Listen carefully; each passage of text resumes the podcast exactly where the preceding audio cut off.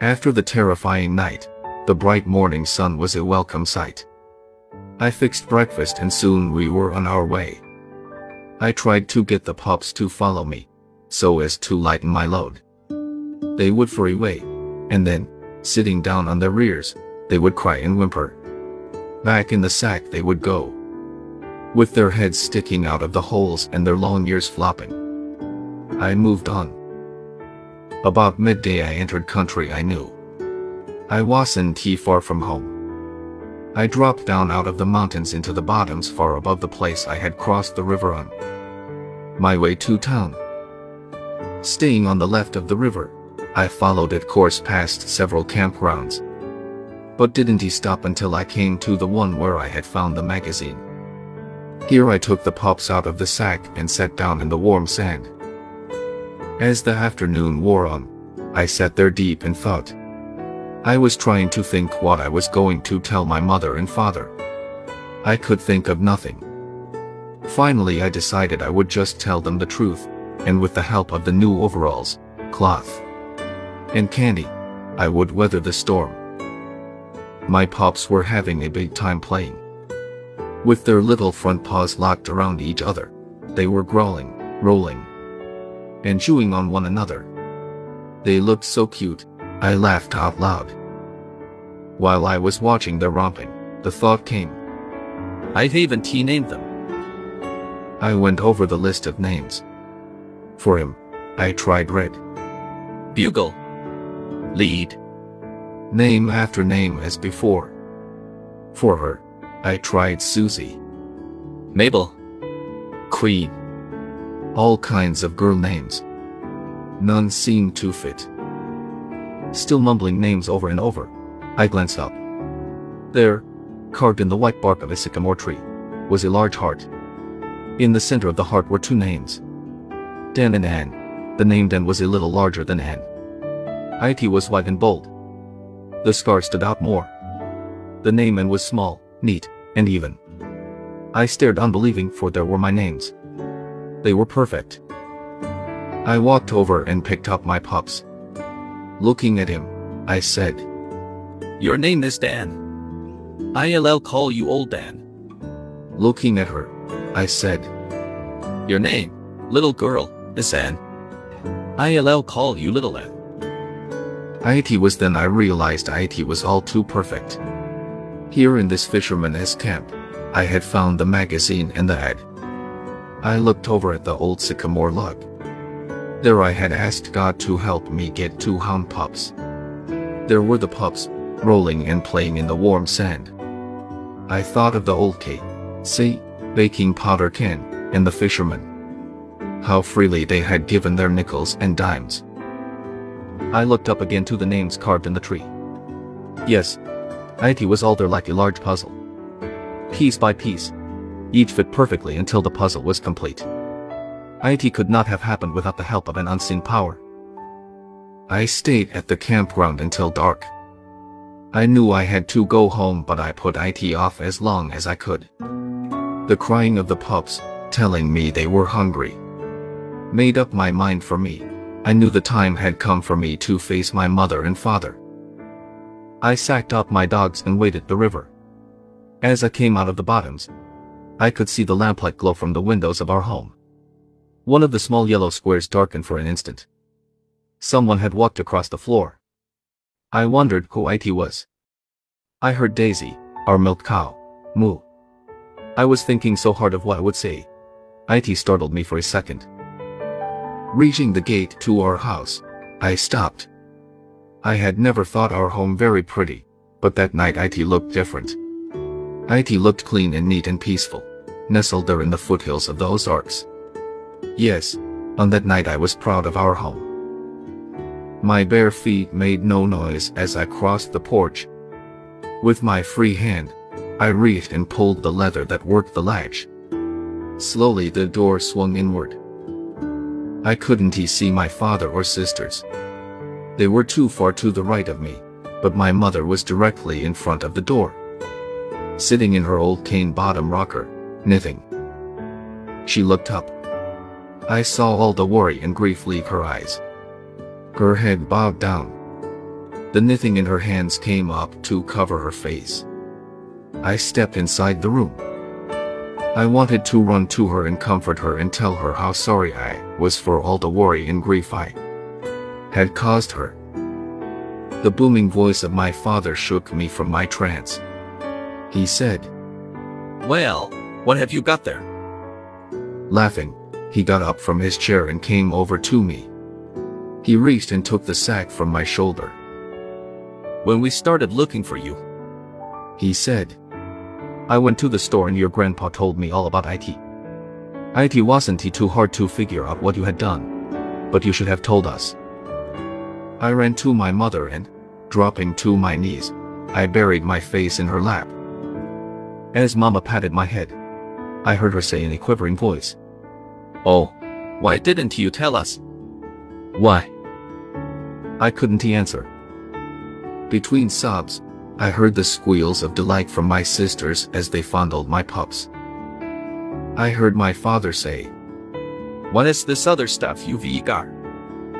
without raising my head from my mother's lap, in a choking voice I said, One is for you, one is for Mama, and the other is for the girls. I heard the snapping of string and the rattle of paper. The OS and ahs from my sisters were wonderful to hear.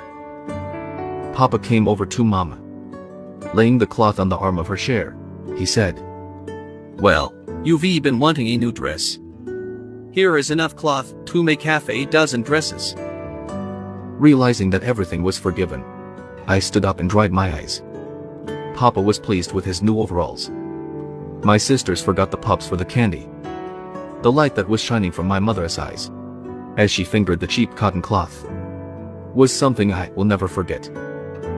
Mama warmed some milk for the pups. They drank until their little tummies were tight and round. As I ate, Papa sat down at the table and started talking men talk to me. He asked, How are things in town? I told him IT was boiling with people. The wagon yard was full of wagons and teams. He asked if I had seen anyone I knew. I told him I hadn't, He, but the station master had asked about him. He asked me where I had spent the night. I told him about the cave in the Sparrowhawk Mountains. He said that must have been the one called Robber's Cave. My youngest sister piped up. Did you stay all night with some robbers? My oldest sister said, Silly. That was a long time ago. There aren't he any robbers there now. The other one put her Nicholas worth in. Weren't you scared? No, I said, I wasn't he scared of staying in the cave. But I heard a mountain lion scream, it scared me half to death. ah, They won't he bother you. Papa said. You had a fire, didn't you? I said, Yes. he said, The LL never bother you unless they are wounded or cornered. But if they are, you had better look out. Papa asked me how I liked town. I said I didn't he like IT at all, and wouldn't he live there even if they gave IT to me. With a querying look on his face, he said, I am afraid I don't understand. I thought you always wanted to go to town. I did, I said, but I don't anymore. I don't he like the people there and couldn't he understand them. What was wrong with them? he asked. I told him how they had stared at me, and had even laughed and made fun of me. He said, Ah, I don't think they were making fun of you, were they? Yes, they were. I said, And to beat it all, the boys jumped on me and knocked me down in the dirt. If IT hadn't been for the marshal, I would have taken a beating. Papa said, So you met the marshal. What did you think of him? I told him he was a nice man. He had bought me a bottle of soda pop. At the mention of soda pop, the blue eyes of my sisters opened wide. They started firing questions at me, wanting to know what color IT was and what IT tasted like. I told them IT was strawberry and IT bubbled and tickled when I drank IT, and IT made me burp. The eager questions of my three little sisters had had an effect on my father and mother. Papa said, Billy, I don't want you to feel badly about the people in town. I don't think they were poking fun at you. And we're not like you think they were. Maybe they eve weren't. I said, but I still don't want to ever live in town. IT's too crowded, and you couldn't get a breath of fresh air. In a sober voice my father said, Someday you may have to live in town. Your mother and I don't intend to live in these hills all our lives. IT has no place to raise a family. Amen children should have an education. They should. Get out and see the world and meet people. I don't see why we have to move to town to get an education. I said. Hasn't T Mama taught us how to read and write? There is more to an education than just reading and writing. Papa said. Much more. I asked him when he thought we'd be moving to town. Well, ITLL be some time yet. He said. We don't have the money now, but I am hoping someday we will. From the stove where she was heating salt water for my feet, Mama said in a low voice. I'll pray every day and night for that day to come. I don't want you children to grow up without an education. Not even knowing what a bottle of soda pop is. Or ever seeing the inside of a schoolhouse. I don't think I could stand that. I'll just keep praying and someday the good Lord may answer my prayer. I told my mother I had seen the schoolhouse in town. Again I had to answer a thousand questions for my sisters. I told them IT was made of red brick and was bigger than Grandpa's store. A lot bigger. There must have been at least a thousand kids going to school there. I told all about the teeter-totters, the swings made out of lug chains, the funny-looking pipe that ran up the side of the building, and how I had climbed up an IT and slid out like the other kids. I didn't tell them how I came out. I think that was a fire escape. Papa said. Fire escape. I said. IT looked like a slide to me. Did you notice where it he made that bend up at the top? He asked. I nodded my head. Well, inside the school there is a door. He said. If the school gets on fire, they open the door. The children jump in the pipe and slide out to safety. Boy, that has a keen way of getting out of a fire. I said. Well, it is getting late. Papa said. We'll talk about this some other time. We'd better get to bed as we have a lot of work to do tomorrow. My pups were put in the corn crib for the night.